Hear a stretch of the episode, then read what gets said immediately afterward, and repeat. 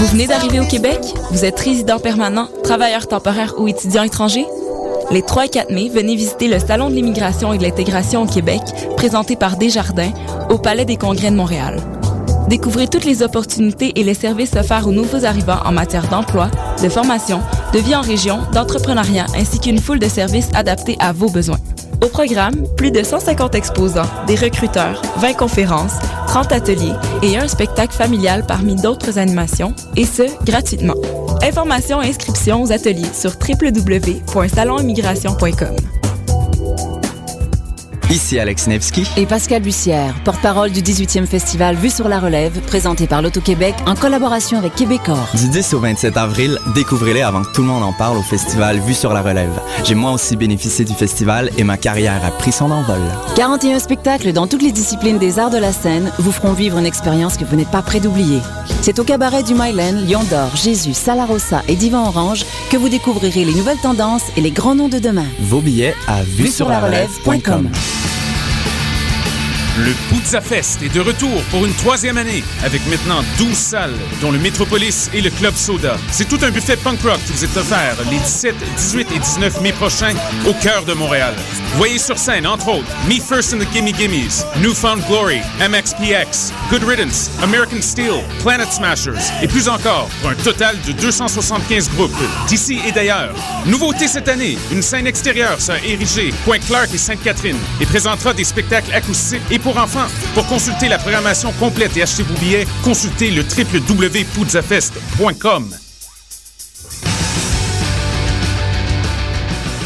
Locataire, vous pouvez être fier.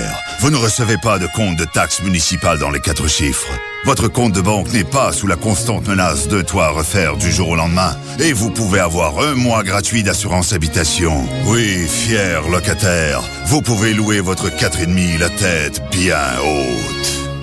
Banque Nationale Assurance offre un mois gratuit d'assurance habitation, une offre exclusive aux locataires. Visitez assurance.bnc.ca ou appelez-nous. Certaines conditions s'appliquent. Les productions Nuit d'Afrique présentent la septième édition du Gala des Silidors de la musique du monde. La distinction musicale qui souligne le talent des artistes de la musique du monde. Le jeudi 2 mai prochain au cabaret du Myland, à partir de 20h30, c'est le public qui vote et qui déterminera les trois gagnants des Silidors d'argent et de bronze. L'admission est gratuite. Venez nombreux appuyer vos artistes coup de cœur. Pour plus d'informations, silidor.com. Les Silidors, le prix du public qui fait grandir le monde.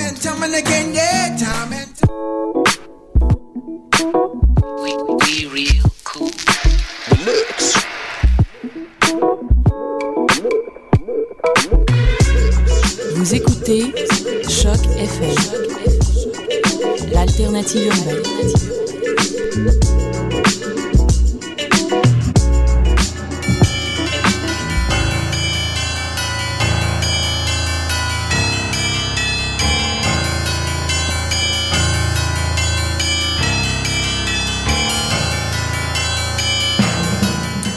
Vous êtes sur Choc FM, nous sommes euh, mardi 30 avril, c'est le tome 8 et le chapitre 116 de Mission Encre Noire. Hélène, Eric et Morgane avec vous. Bonsoir à toutes et à tous.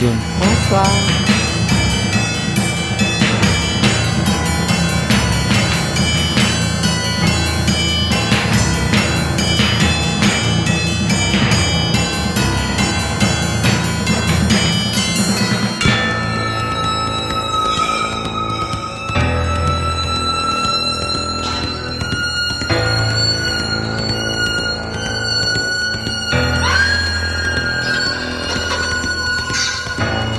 Situés à la place Versailles, les locaux de la section des crimes majeurs n'avaient rien d'un château.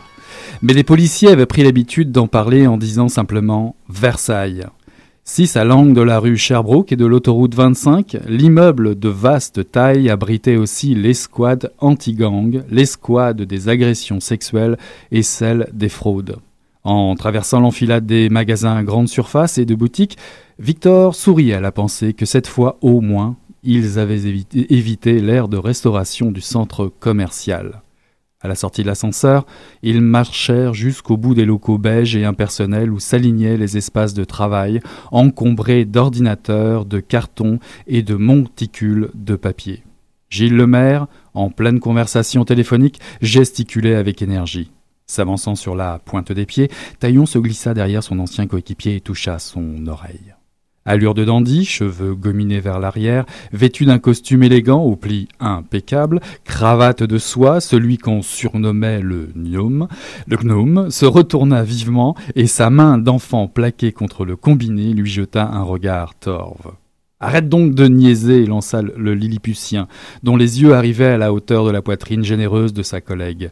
Je suis en ligne avec l'identification judiciaire. Se renfrognant, Jacinthe s'affala dans un fauteuil devant lui en faisant la baboune. C'était un extrait de Je me souviens de Martin Michaud, paru aux éditions Goélette en 2012. 2012. Alors, euh, Eric, euh, on va rappeler qui est avec nous ce soir parce que je pense que euh, les auditeurs n'ont pas forcément l'habitude qu'on soit trois. Ben, on a le plaisir, le grand plaisir. On, est même quatre, mais on, va parler des trois premiers pour l'instant, des trois animateurs. Donc, on est avec Morgane. Ben, on retrouve avec plaisir Morgane Marvier, libraire chez Monet, qui est déjà venue nous voir une fois, qui est aussi tenancière du blog de référence sur le polar Carnet Noir et est depuis euh, récemment chroniqueuse pour la revue euh, de littérature policière québécoise, s'il vous plaît, Alibi. Euh, donc on va parler directement de ce qui nous concerne ce soir. si je vous dis directement, chers auditeurs et auditrices, prix coup de cœur du public de Saint-Pacôme en 2010, prix Saint-Pacôme du roman policier en 2011, prix Arthur Ellis en 2011, invité d'honneur du Salon du Livre de Montréal en 2011, lecteur et lectrice avisé de polar et romans noirs, eh ben, vous allez me répondre directement, Martin Michaud. Après, il ne faut pas parler dans l'ascenseur et la chorale du diable paru aux éditions La Goélette en 2010 et 2011, cet auteur nous revient avec Je me souviens, dont j'ai lu un extrait, Toujours aux éditions La Goélette, le sergent détective Le Sar continue à vous faire relever la nuit et ça je peux vous le confirmer, j'ai testé la nuit. Cette fois-ci, Le Sar doit résoudre une sombre enquête au cœur de la métropole québécoise. Alors s'y côtoie le fantôme de Lee Harvey Oswald, l'assassin de JFK, une conspiration politique, du racisme, des vols de voitures, des cadavres affreusement mutilés et, et, un étrange objet de torture. J'ai dû en oublier, même si cela en fait déjà pas mal. J'ajouterai quand même la présence de Jacinthe Taillon, ou Hyacinthe Talon, Taillon, on va, on voir comment on dit ça, mais enfin bref, la coéquipière de Le Sar qui prend enfin son entière place dans la série. On trouve aussi un fils turbulent, une vie amoureuse compliquée et un commissariat forcément aux abois. Bien sûr, notre héros, si on peut parler de héros ici, est à l'affût. Il titube, rechute, se relève, bref, c'est un homme blessé, aux émois ordinaires aux prises avec une série de situations exceptionnelles. Au final, voici un roman noir brillant qui nous fait vibrer au rythme d'une intrigue essoufflante. Avec Morgane et Hélène, il fallait bien une équipe de choc, une SWAT team, je suis tenté de dire, pour accueillir dans les studios de Choc FM le père de l'enquêteur Le Sar et maître du suspense, Martin Michaud. Martin, bienvenue à Mission Cronoir et bonsoir. Bonsoir. Quelle introduction. N'est-ce pas? Il fallait bien ça. Il faut quand même que je précise aux, auditeurs que vous m'avez attaché sur une chaise. Et vous allez être soumis à notre torture, hein, c'est ça. Avec grand plaisir. Alors moi, je commence tout de suite. J'aime bien poser la première question qui torture justement. Donc, euh, on a beaucoup parlé euh, du SPVM depuis un an et de pas mal de sujets qui font polémique. Euh, utilisation abusive du règlement P6, profilage politique, brutalité, arrestation de masse, impunité. J'aimerais savoir ce que le sergent détective Victor Lessard en pense de toute cette actualité. c'est drôle parce que, euh, évidemment, le, personnage de Jacinthe Taillon a été créé en, 2010 pendant que j'écrivais La chorale du diable qui a été mhm. publiée en 2011. Et là, il y a plein de lecteurs qui m'écrivent pour me dire Hey, est-ce que vous vous êtes inspiré de Matricule 728 Ah, bah ça. Et, euh, et évidemment, évidemment je réponds euh, non, Jacinthe Taillon a quand même beaucoup plus de subtilité et beaucoup plus fine que Matricule 728. Mais Matricule 728 peut-être essaie d'imiter euh, Ben en fait, c'est ça que je suis en train de me dire. Peut-être que c'est Matricule 728 qui a pris euh, qui a pris Taillon comme euh, comme référence. Mais pour répondre à votre question, euh, qu'est-ce que Lessard pense de tout ça? Je ne sais pas s'il y aurait une opinion là-dessus, Lessard. Je pense que ça le laisserait assez indifférent, mais euh, peut-être à la limite qu'on l'aurait vu dans les rues avec une casserole à la main. Bon, voilà déjà une information qui va faire plaisir aux, étudiants de l'UQAM, enfin la plupart du moins. Euh, alors, euh, peut-être sur encore sur euh, Victor Lessard. Donc, le contexte psychologique est très présent d'une façon générale. C'est, quelqu'un qui est adolescent. Il a vécu un, un drame personne, familial. Il a des addictions. Il fume comme un pompier. Il lutte contre son alcoolisme. Jusque-là, le parfait personnage de Polar. Hein. il, souffre dans sa vie affective aussi, il est assez seul et puis euh, sa vie amoureuse est bancale. Euh, finalement, est-ce que vous n'êtes pas un peu dur avec lui? Ben, en fait, oui et non. Euh, oui, parce qu'effectivement, vous en faites un portrait euh, complet. En même temps, non, parce que euh, il faut bien comprendre, hein, ce personnage-là est en train d'évoluer. Et effectivement, les lecteurs qui ont lu les trois romans comprennent que Lessard, on le retrouve au tout départ dans Il ne faut pas parler dans l'ascenseur. À un moment où il a perdu son travail au crime majeur, il a été dému, il travaille dans un poste de quartier à Notre-Dame-de-Grâce et effectivement, il flirte avec la bouteille et avec ses autres démons. Euh, dans la deuxième, euh, dans le deuxième volet, la chorale du diable, c'est là où on apprend un peu plus à connaître qui il est euh, vraiment, quelle est sa nature profonde et quelle est effectivement, vous avez fait allusion à un drame familial. Lessard est le seul survivant d'un drame familial. Ça, ça a marqué sa vie, c'est sa brisure et ou sa faille. Et dans le troisième, ça va quand même plutôt bien pour lui. Ou en tout cas, ça, ça va de mieux en mieux. De mieux bah. en mieux, mais c'est pas parfait encore. non, c'est sûr qu'il part pas surfer euh, le vendredi après-midi avec sa planche sur, sur, sur, sur, sa voiture, mais quand même, les nuages gris se dissipent peu à peu. Mais justement, comment, euh, en tant qu'auteur, on arrive à équilibrer les forces et les faiblesses pour rendre le héros tout à fait crédible?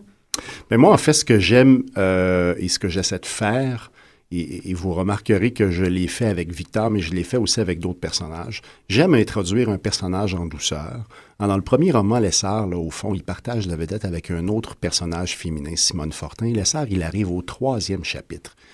Et c'est vraiment à la toute fin du roman, au fond, qu'il prend sa place de, entre guillemets, pilier de cette série-là. Euh, j'ai fait la même. En fait, L'essor, c'est comme ça que je voulais l'amener, sur la pointe des pieds. Dans le deuxième, je savais moi déjà, euh, à l'époque, quand j'écrivais le premier, que on allait découvrir son passé, qu'est-ce qui, euh, qu'est-ce qui fait, qu'est-ce qui a Qu'est-ce qui s'est passé qui fait de lui la personne qu'il est maintenant? C'était quand même une phrase assez complexe à dire, ça. et, euh, et bon, même chose avec euh, Jacinthe Taillon, pour prendre un autre exemple. Hein. On la connaît dans la chorale du diable. On comprend qu'elle a une espèce de contentieux avec les sœurs. On comprend qu'ils ne s'aiment pas beaucoup. On découvre un peu plus vers la fin du roman pourquoi. Et dans le troisième, euh, ben là, euh, on la découvre, Jacinthe, on sait euh, beaucoup plus qui elle est, qui elle n'est pas. on apprenait à la détester dans le deuxième. Peut-être que dans le troisième, on se prend à avoir un peu d'affection pour elle. Oui, c'est sûr. De toute façon, on y reviendra au personnage de Jacinthe qui prend de plus en plus de place. Mais revenons à Le. Comment décririez-vous votre relation à Le ben, j'ai aucune relation avec Lessard dans le sens où c'est pour moi vraiment un personnage de roman. Vous savez, il y a ces auteurs qui euh, vont vous dire, moi, euh, j'écrivais dans le noir en silence. Et tout à coup, Lessard m'a parlé et il m'a dit J'aimerais ça que tu me fasses une blonde. Moi, c'est vraiment, c'est vraiment, je trouve ça cute, là, tu sais, les auteurs qui ont ce genre de relation-là. Mais... Vous, pouvez vraiment faire ça euh, Non, moi, moi, je peux pas faire ça. Toi, t'es pas un personnage, ah Eric. Laisse tomber. Mais pour répondre à votre question, Eric, en fait, ce que je, ce que j'aime faire et ce que je fais euh, fréquemment, en fait, c'est que euh, pour moi, dans le fond, les personnages sont créés pour être au service de l'intrigue. Mm-hmm. Et euh, c'est donc de cette façon-là qu'ils naissent. euh, quand j'en ai besoin pour être en mesure. Sinon, bon, c'est un peu de l'improvisation. Est-ce qu'ils ont vraiment quelque chose à dire? Est-ce qu'ils sont vraiment nécessaires et pertinents?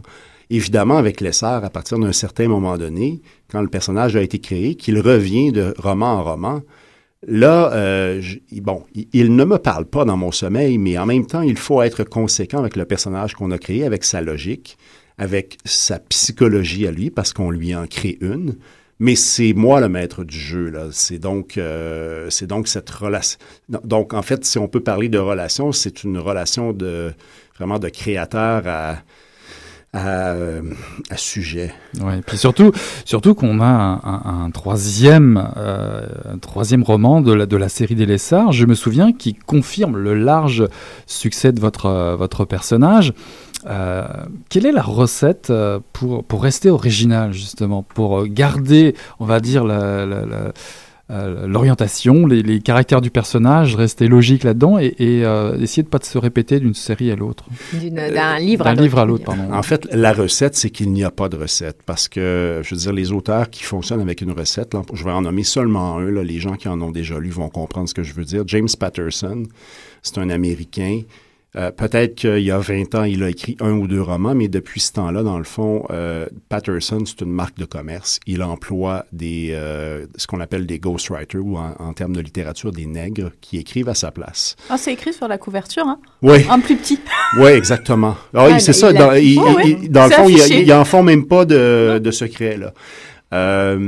évidemment, moi, dans mon cas, c'est un peu euh, à chaque fois le même sentiment, le sentiment qu'il va falloir remonter l'Everest une autre fois. Euh, ceci étant dit, je pense que ce qui m'aide beaucoup là-dedans, c'est que euh, je pars toujours d'un intérêt personnel ou d'une préoccupation quand j'écris. Alors, par exemple, dans Il ne faut pas parler dans l'ascenseur, il y a une partie de l'intrigue qui tourne autour d'une histoire de coma. Vous voulez m'intéresser, Eric? Parlez-moi d'un article de journal euh, qui relate euh, le réveil d'un grand comateux après 20 euh, ans de sommeil. Parlez-moi d'un article où on, relate l'interaction de cette personne-là avec ses proches, dont certains qui les reconnaissent, moi, ça me fascine. Ah, vous êtes un adepte des near-death experience, des choses comme ça? Absolument. Alors, j'ai beaucoup lu là-dessus. La chorale du diable, bon, euh, c'est pas un livre qui est religieux. Hein. On, peut, on peut croire ou ne pas croire, être athée ou croyant. Dieu et le diable, ce sont des personnages fantastiques, là, si on les prend comme des personnages. Alors moi, j'avais envie, des films sur le diable, il y en a des milliers des livres sur le diable, il y en a des milliers. Il y en a plein que j'ai adorés, mais moi, j'avais envie d'utiliser ça comme matériau et de poser ma petite pierre dans l'édifice. C'était assez culotté d'ailleurs, d'utiliser ça dans un polar. On le trouve pas si souvent. On va dire euh, peut-être euh, euh, par des. si, certains auteurs, Stephen King, mais qui sont beaucoup plus, je dirais, dans la science-fiction, dans le polar. même Sénécal peut le faire aussi, mais. Vous, c'était un peu. Euh, j'ai trouvé ça très original, en tout cas. Oui, puis en fait, c'est drôle parce que les gens qui ont lu ça euh, me disaient à mi-chemin, je me suis dit, ah non, il n'est pas en train de nous écrire un Da Vinci Code. Et finalement, ils se sont rendus à la fin, puis ils se sont dit, ah ben non, c'est pas ça, pas en tout, puis c'est vraiment bon. Euh, je me souviens, ben en fait, moi, quand j'avais 12-13 ans, euh, mon père ramenait à la maison des revues spécialisées qui parlaient finalement de l'assassinat du président Kennedy, les théories euh, qui étaient développées sur le complot, etc. par ailleurs, la crise d'octobre chez nous, ça a toujours été quelque chose dont on a parlé autour de la table. mon père était très renseigné là-dessus. Alors, moi, ça m'a toujours intéressé. Et donc, je reviens à la question initiale. En partant de quelque chose qui m'est proche, qui est une euh, soit une préoccupation, soit une passion. Euh, j'ai l'impression que, en bout de ligne, euh, c'est vraiment, au fond, une espèce de, matériel qui me permet après ça d'être imaginatif, d'être d'être différent de ce que j'ai fait auparavant. Euh, et, quand je les regarde, ces trois romans-là, moi, pour moi, ce sont vraiment trois univers complètement différents. Oui, c'est vrai. Euh, et euh, j'ai pas fait exprès pour que ce soit comme ça. C'est pas calculé, c'est pas réfléchi. Ça donne comme ça. Mais il y a quelque chose qui me dit que vous avez quand même une petite idée d'où s'en va, où va aller le SAR dans les prochains épisodes.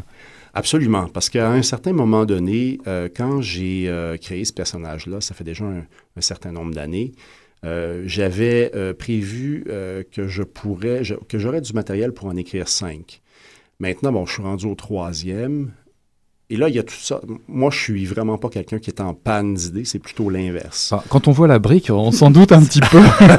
d'ailleurs, d'ailleurs, euh, les, Oui, c'est ça. On n'a pas donné le nombre de pages, peut-être. Euh, là, je l'ai sous les yeux. euh, c'est c'est- 630, 640, là, quelque chose. Ouais, 600, 630, oui, c'est 33, 34, ouais, Ah, dans, voilà. dans ces eaux-là. Avec une belle surprise aussi à la fin, parce qu'il y a aussi euh, la musique que vous écoutez. euh, Ah oui, vous ben ça, on, ça, on pourra en On reparler. pourra en parler, oui. Mais, Mais, euh, mais, mais donc, euh, à, à partir de, de ce moment-là, moi, euh, La- euh, rafraîchissez-moi la, la- la mémoire. les la cinq, question. là, les cinq euh, livres que vous. Oui, voilà. Là. Donc, à un certain moment donné, j'ai dû m'asseoir euh, et, d'une certaine façon, réfléchir à la suite pour l'essor. Et donc, d'une d'une certaine manière, j'ai scénarisé le reste de sa vie.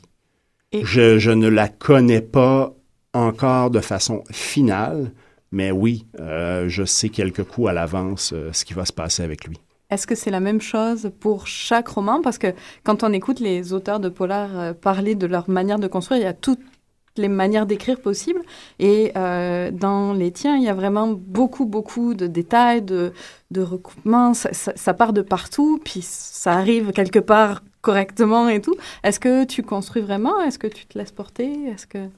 Non, en fait, euh, moi, je scénarise mon roman complètement avant de commencer à l'écrire. Alors, ça veut dire, par exemple, si on prend un exemple concret, euh, je commence un roman au mois de septembre, je sais que je vais le remettre à mon éditeur au mois de mai. Alors, septembre, octobre, novembre, c'est vraiment de l'idéation. Euh, je bâtis l'histoire, je, ressors euh, les, amorces que j'ai déjà écrites, que j'ai notées quelque part. Je relis les articles que j'ai mis de côté, etc. Et puis, à un certain moment donné, après ce- cette période-là, je commence à écrire un plan. Ce plan-là, ça peut me prendre deux ou trois mois l'écrire. Et en fait, qu'est-ce qu'est-ce que c'est ce plan-là? C'est vraiment un document dans lequel chacune des scènes du roman se retrouve décrite. Il n'y a pas de dialogue, mais chaque scène est décrite. Et euh, pour, par exemple, je me souviens, il y avait euh, pour 640 pages de roman, 120 pages de plan. C'est du cinéma, là. Absolument. C'est ça, c'est vraiment. moi, je- euh, Après, il y a la scène qui est juste à, à- à mettre en œuvre, si on peut dire, mais elle existait déjà. Oui, et de cette façon-là, moi, je, la tête, je n'ai jamais le complexe de la, pla- de la page blanche, en ce sens où je ne me dis jamais qu'est-ce que je vais écrire ce matin? Ça, ça ne m'arrive pas. Ça peut m'arriver de ne pas savoir comment euh, écrire une scène, parce que, Mhm. par exemple, euh, euh, si quelqu'un entre dans une maison avec une mitraillette et se met à tirer, on peut la scénariser en, en- en regardant la- le bon le, le, le- le- le- le- le meurtrier sortir d'une voiture, marcher vers la maison, entrer. On peut donc filmer tout ça ou écrire tout ça, ou on peut commencer au moment où il est en train de tirer dans la maison. Mhm. Il y a 50 000 façons de faire cette scène-là. Alors ça, ça peut me prendre un peu de temps. Je peux... euh, puis tu- vous disiez, en fait, là, justement, c'est du cinéma. Moi, c'est ce que je vois dans ma tête, ce sont des images et je ne m'en cache pas. Et les gens qui me lisent me le disent fréquemment.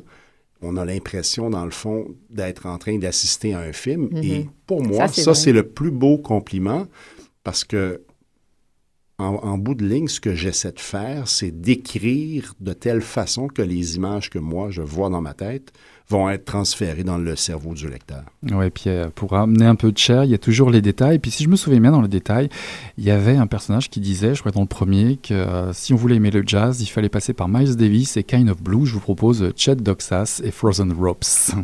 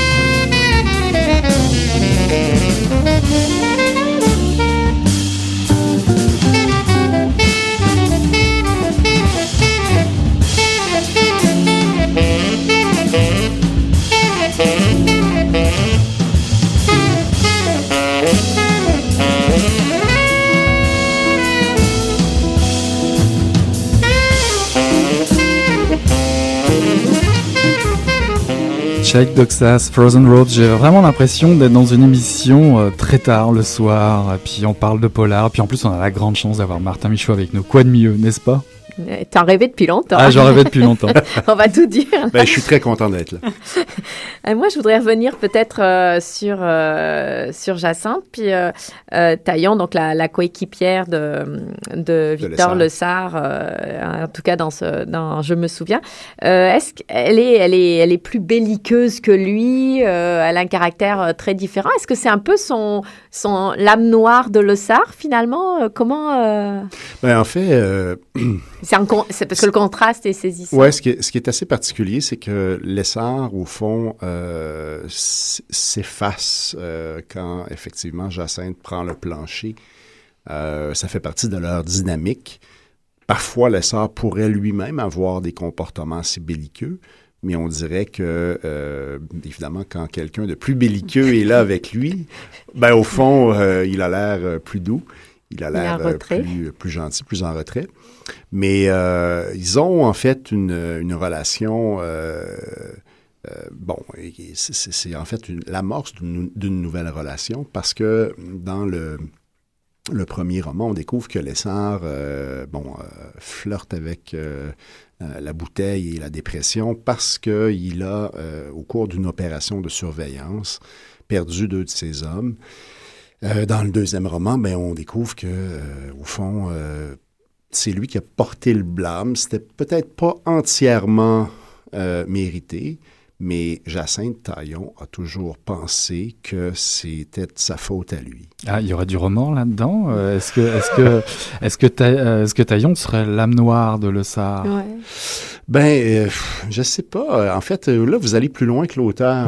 c'est ça, c'est, ça que, que j'adore, en fait.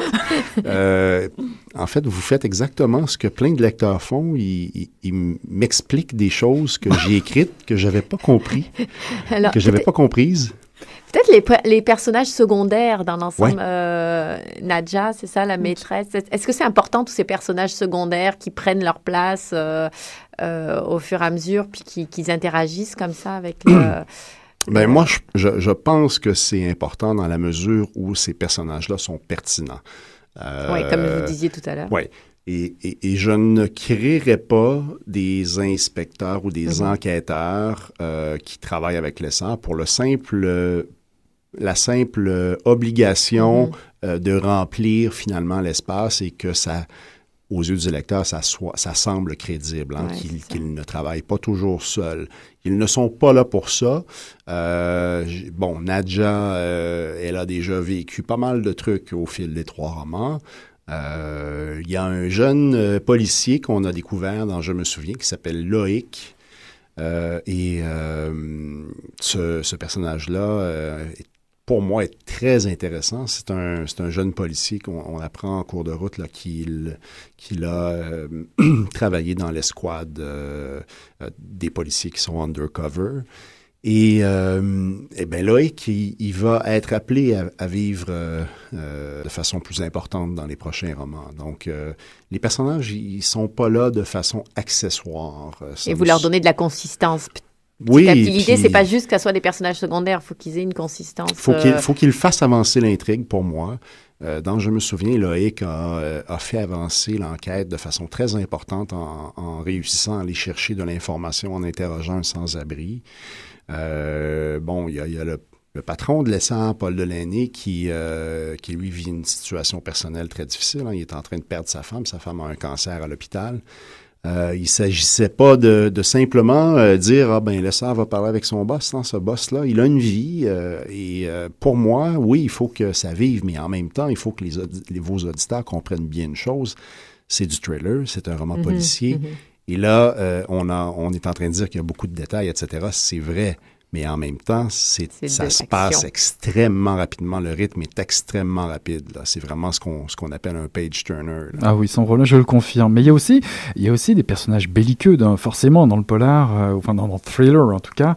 Euh, quel défi ça représente de, de, construire un personnage comme ça, ou des personnages aussi noirs?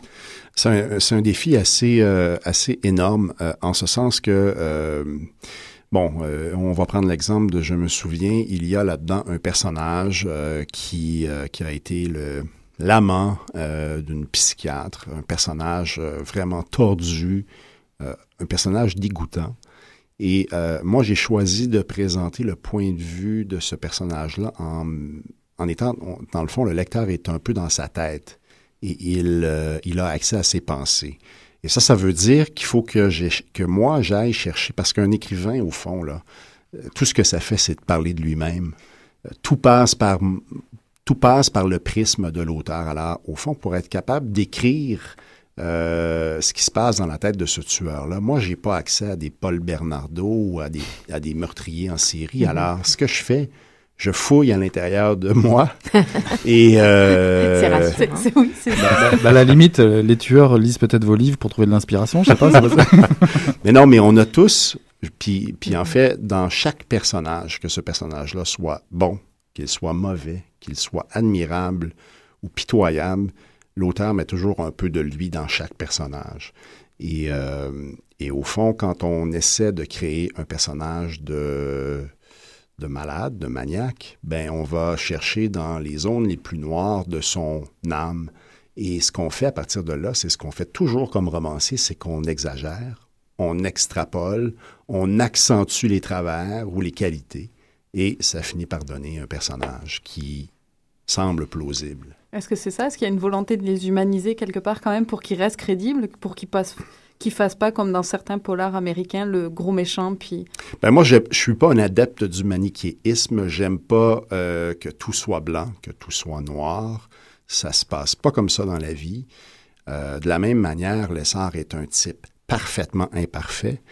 Et, euh, et pour moi c'est important que, que en fait que tous les personnages soit crédible. Et est-ce qu'il y a quelque chose de plus emmerdant que de lire un livre avec un enquêteur parfait euh, qui réussit à solutionner euh, en deux temps, trois mouvements toutes les, euh, les énigmes ou les questions auxquelles il a à faire face? Moi, ça m'emmerde profondément. La question de la morale, alors, parce que dans tout ça, du coup, il y a des questions morales et éthiques qui traversent le roman. Est-ce que c'est une volonté délibérée ou ça vient naturellement? En fait. Euh, Et comment vous vous positionnez là-dessus? Ouais. Est-ce que c'est des messages qui, sont censés passer? Je ne pense pas que je, je ne suis pas un écrivain qui essaie de passer des messages. Euh, ce n'est pas ma fonction. Euh, ou si j'en passe, ce sont des trucs très personnels au fond que le lecteur ne décodera même pas. Mais euh, j'essaie toujours effectivement de suivre ma propre, euh, mon propre code de conduite, ma propre éthique, ma propre morale. Et, euh, évidemment, ça pose des défis. Ça pose des défis parce que où on doit arrêter, jusqu'à quel point on peut présenter l'horreur, jusqu'à quel point on peut... Euh, par exemple, la chorale du diable, ça m'a posé un problème d'éthique. Ça s'ouvre sur un drame familial et au moment où j'étais en train d'écrire ça, ben, il y a Turcotte qui a tué ses deux enfants. Mm-hmm. Alors, dans, euh, dans la chorale du diable, j'avais le choix d'arrêter d'écrire ou, au contraire, d'aller de l'avant. Et pour moi, l'horreur et le malheur, ça fait partie de notre vie, ça existe, et on a deux choix. Soit on la confronte, ou soit on se cache la tête sous les couvertures et on fait semblant que ça n'existait pas. Évidemment, vous savez quelle option j'ai choisi de privilégier. Et en fait, j'avais le choix de présenter ces scènes-là de façon très directe, un peu comme Pods a fait avec 19.2, où j'avais le choix d'y aller par la suggestion. Ben, moi, je suis, père de deux ados.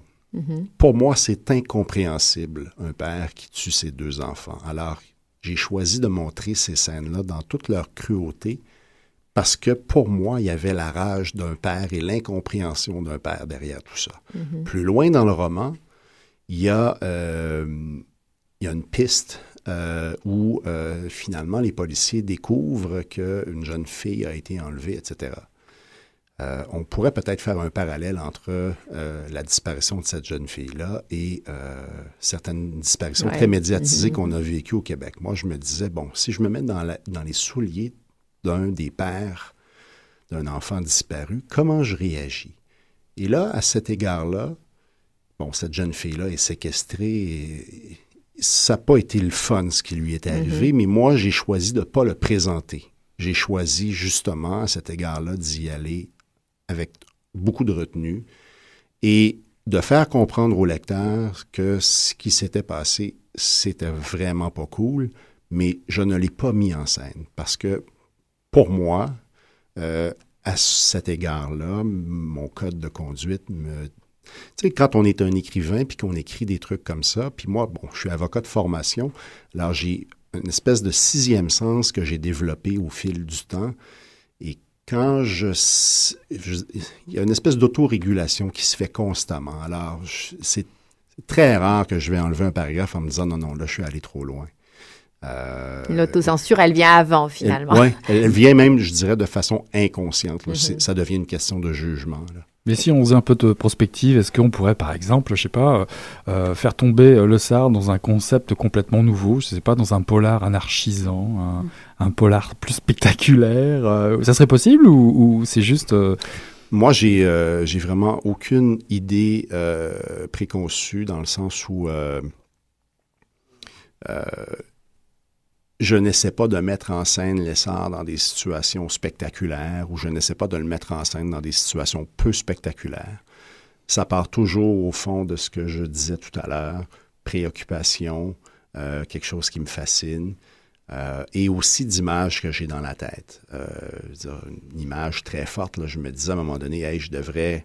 puis là, bon, je vais, je vais la dire à la radio, donc je ne pourrais pas l'utiliser, mais je devrais écrire un roman avec comme meurtre d'ouverture, un gars euh, qui est crucifié sur la croix du Mont-Royal. Bon. Euh, oui, OK. ça, ça, ça m'empêche pas de dormir, de penser à ça. Par contre, il ne faut pas que ce soit simplement un artifice. Il ne faut pas utiliser ça juste, juste mm-hmm. parce qu'on se dit, bon, c'est un symbole fort. Il faut qu'après ça, on bâtisse une histoire crédible qui, euh, qui permet ce genre oui, il faut que faut que l'intrigue fonctionne aussi, euh, c'est ça. Mais d'ailleurs, euh, là, on dirait que quand même il y a l'actualité, puis votre imagination, que tout ça se, se, marie, on va dire, pour faire les intrigues. Et il y a aussi tout le décor, parce que ça peut effectivement beaucoup parler ou éventuellement heurter, ou les limites sont importantes, parce que on est dans un environnement, en tout cas pour nous, lecteurs montréalais, on est dans un environnement qu'on connaît bien. Alors euh, pourquoi euh, reste-t-on euh, Et est-ce que c'est un choix délibéré C'est naturel là aussi de, rester dans les quartiers. c'est quoi le centre-ville de, de Montréal, le Mont-Royal, Westmount, Oui, on se promène un peu partout à Montréal, mais on, va aussi aussi loin que Rome, le Vatican, Dallas. mais oui, en fait, moi c'est important. Cette série là c'est un choix tout à fait délibéré de la situer euh, et, qu'elle prenne pour assise à Montréal. Euh, moi, j'ai été bon, il y a beaucoup d'auteurs euh, dans le roman policier que j'ai aimé. En particulier, il y a un auteur suédois qui s'appelle Henning Mankell, et là, c'est devenu presque gênant de parler de mm-hmm. qu'on aime Mankell parce que c'est devenu un peu mainstream. Mais moi, ce que j'ai beaucoup aimé de Mankell, en fait, c'est sa capacité à parler de la Suède, puis bon, en fait, lui, il, réussit même à parler des problèmes sociaux de la Suède. Ça, c'est pas dans mon registre, dans ma palette. Je pense pas que j'ai envie d'essayer d'explorer euh, une écriture qui essaierait de, de faire une espèce de, d'amalgame des problèmes sociaux qu'on vit au Québec. Par contre, ce, que, euh, ce qui est très important pour moi, c'est quand un lecteur ouvre ce, ce livre-là, il faut que ça sente Montréal. Il faut que Montréal soit véritablement un personnage.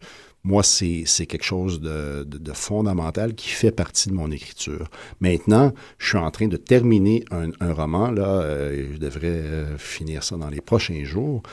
Euh, ce n'est pas un lessard, c'est un roman hors série. Les anglophones ont une expression savoureuse, on y appelle ça un stand-alone. Alors, il tient tout seul.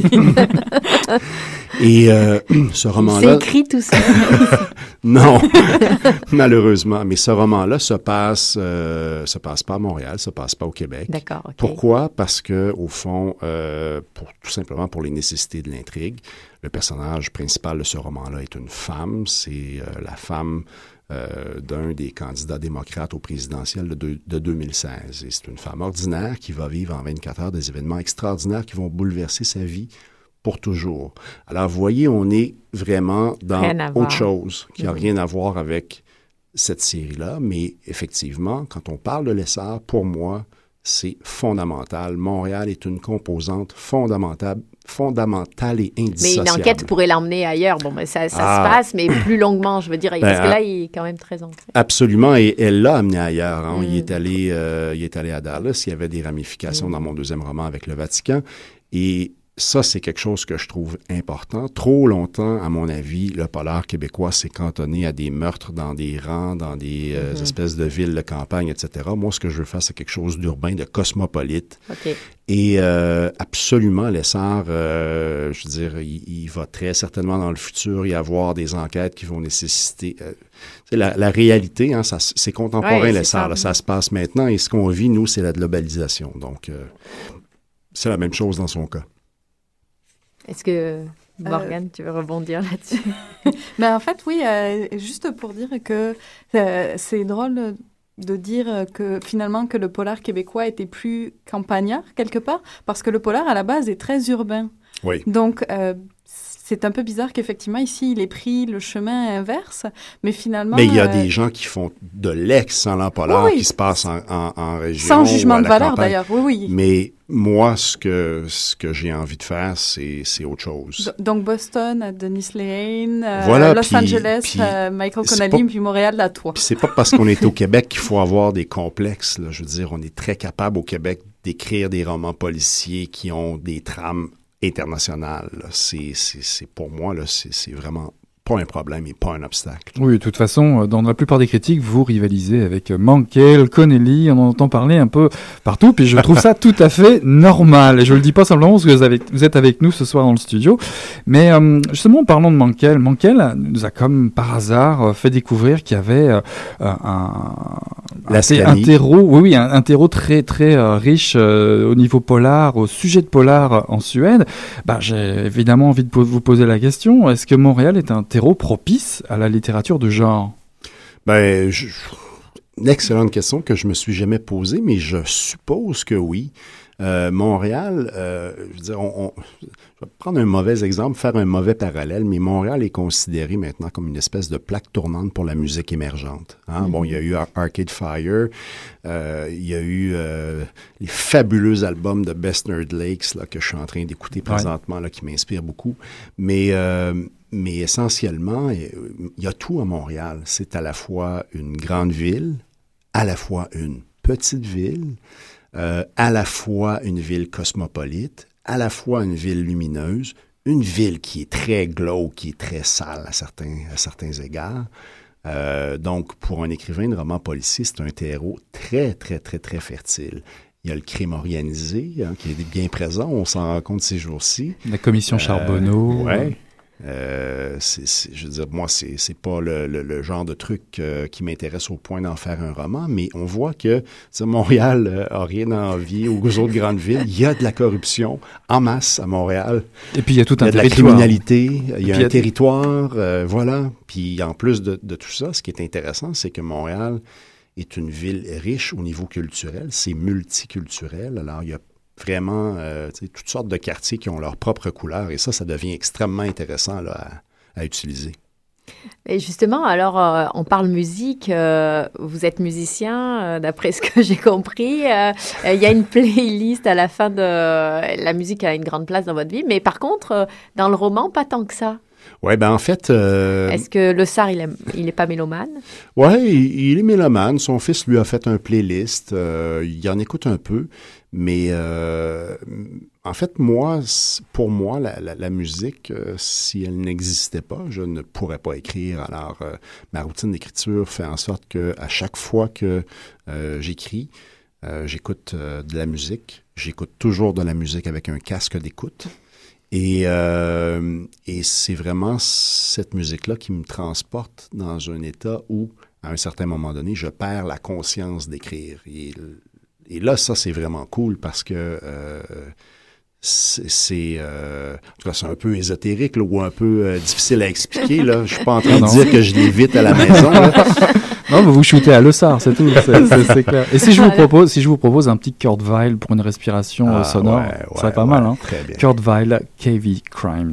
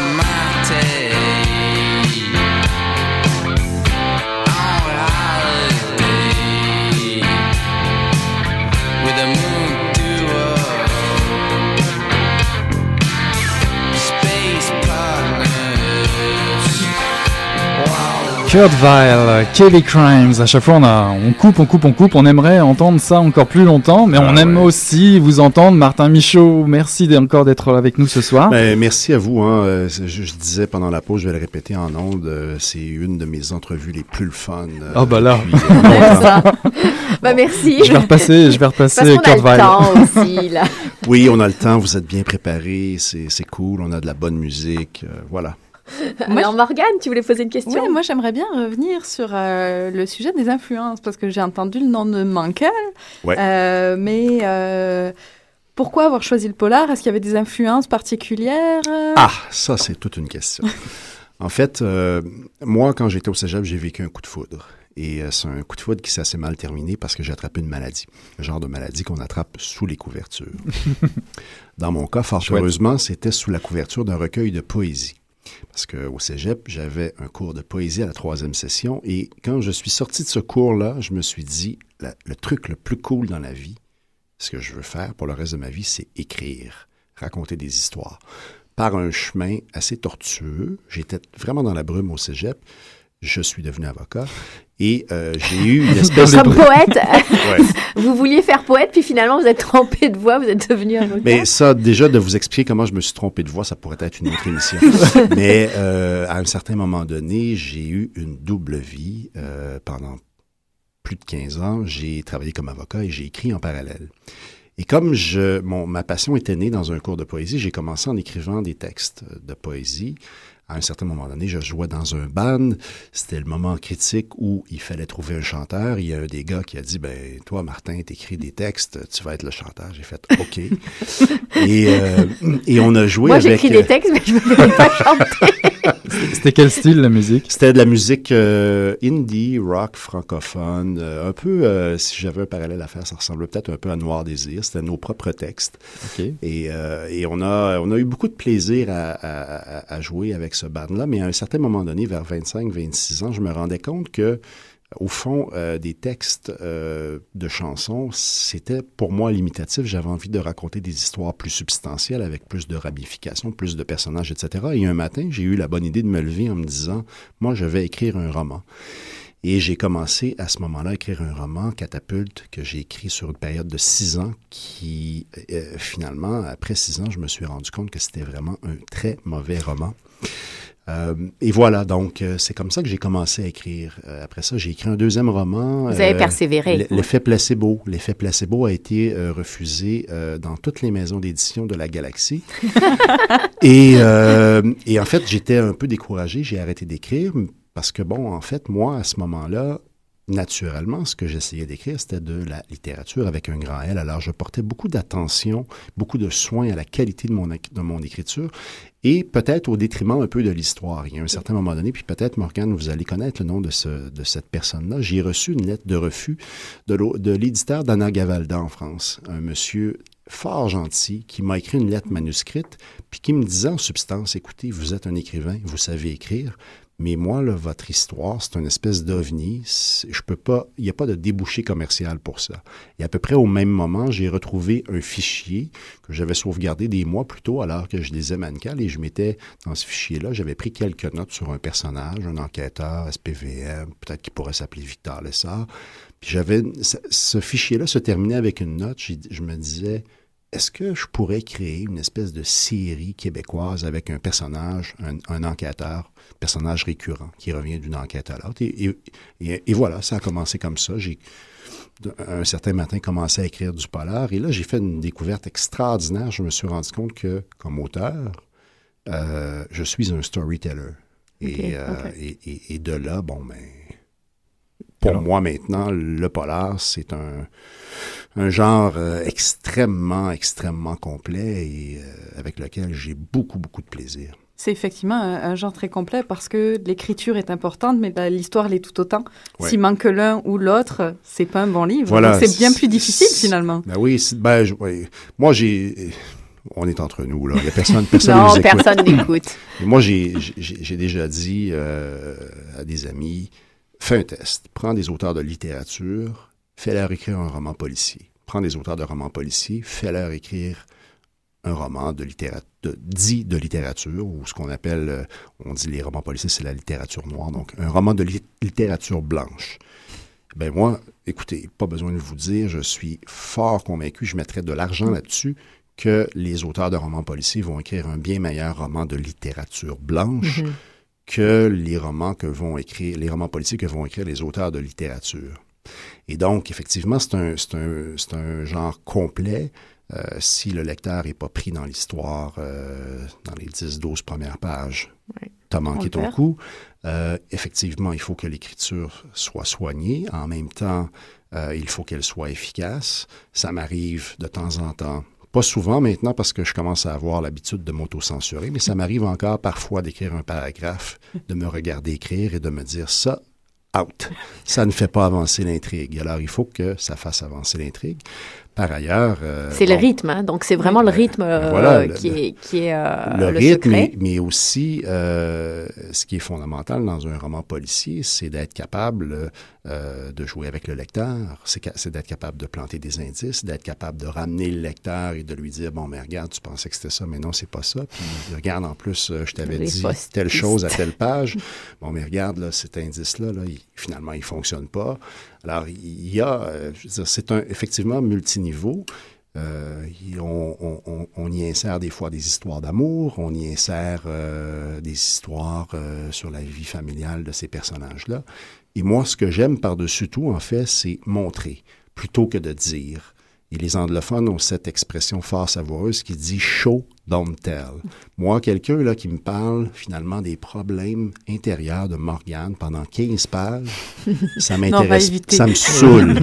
ça Elle me saoule. Pas. par contre, par contre, un auteur qui me met Morgane en scène dans une situation où tout de suite, je comprends qui est Morgane et je comprends très bien dans le fond ce qu'elle vit Hey, ça, ça m'accroche. Alors, Martin Michaud qui se présente à son bureau de travail, euh, qui se dit ah, Je suis parti à écrire, ça ressemble à quoi? Quels sont vos outils de travail préférés?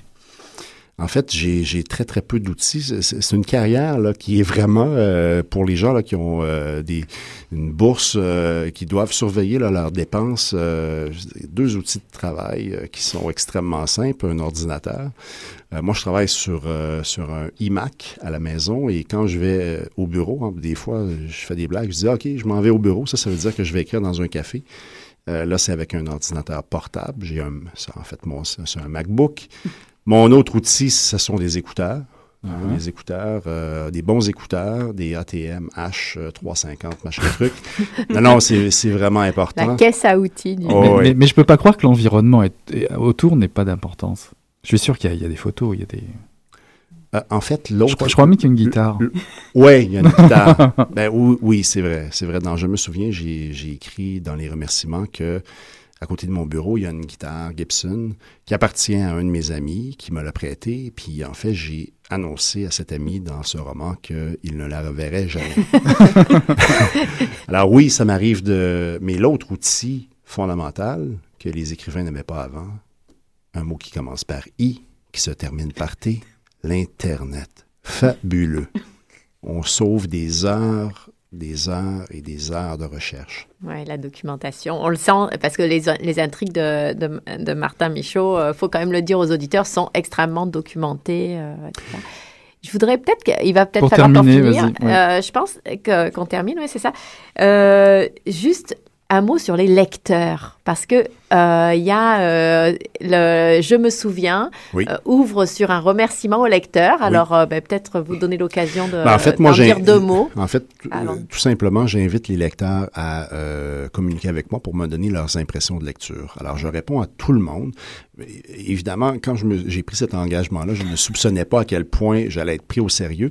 Alors j'ai effectivement reçu une avalanche de, de courriels euh, dans Je me souviens, j'essaie de faire transiter les gens vers ma page Facebook, mais je suis encore en train de répondre à des courriels de 2012.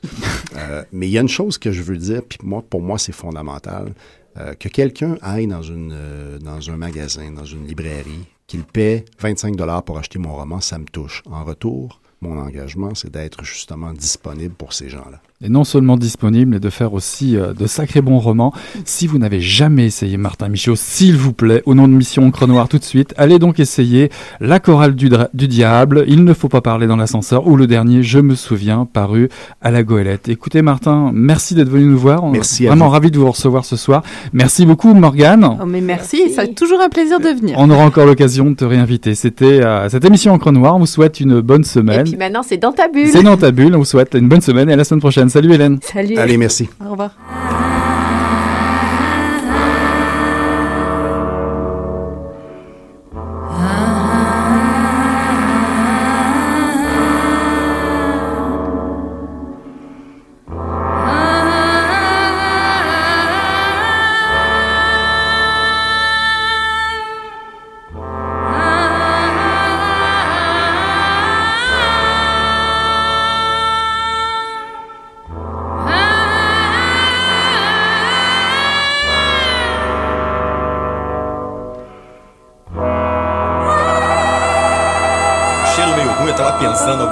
Fedeu as coisas. O negócio tava bom, bicho. O negócio tava bom, só quando ele tava tão entupido. Gostoso! Quem diria, hein? Greta Garbo acabou de irajar, hein? É, mas eu tava falando pra você, né? Depois que eu passei a me sentir, aí o negócio ficou diferente.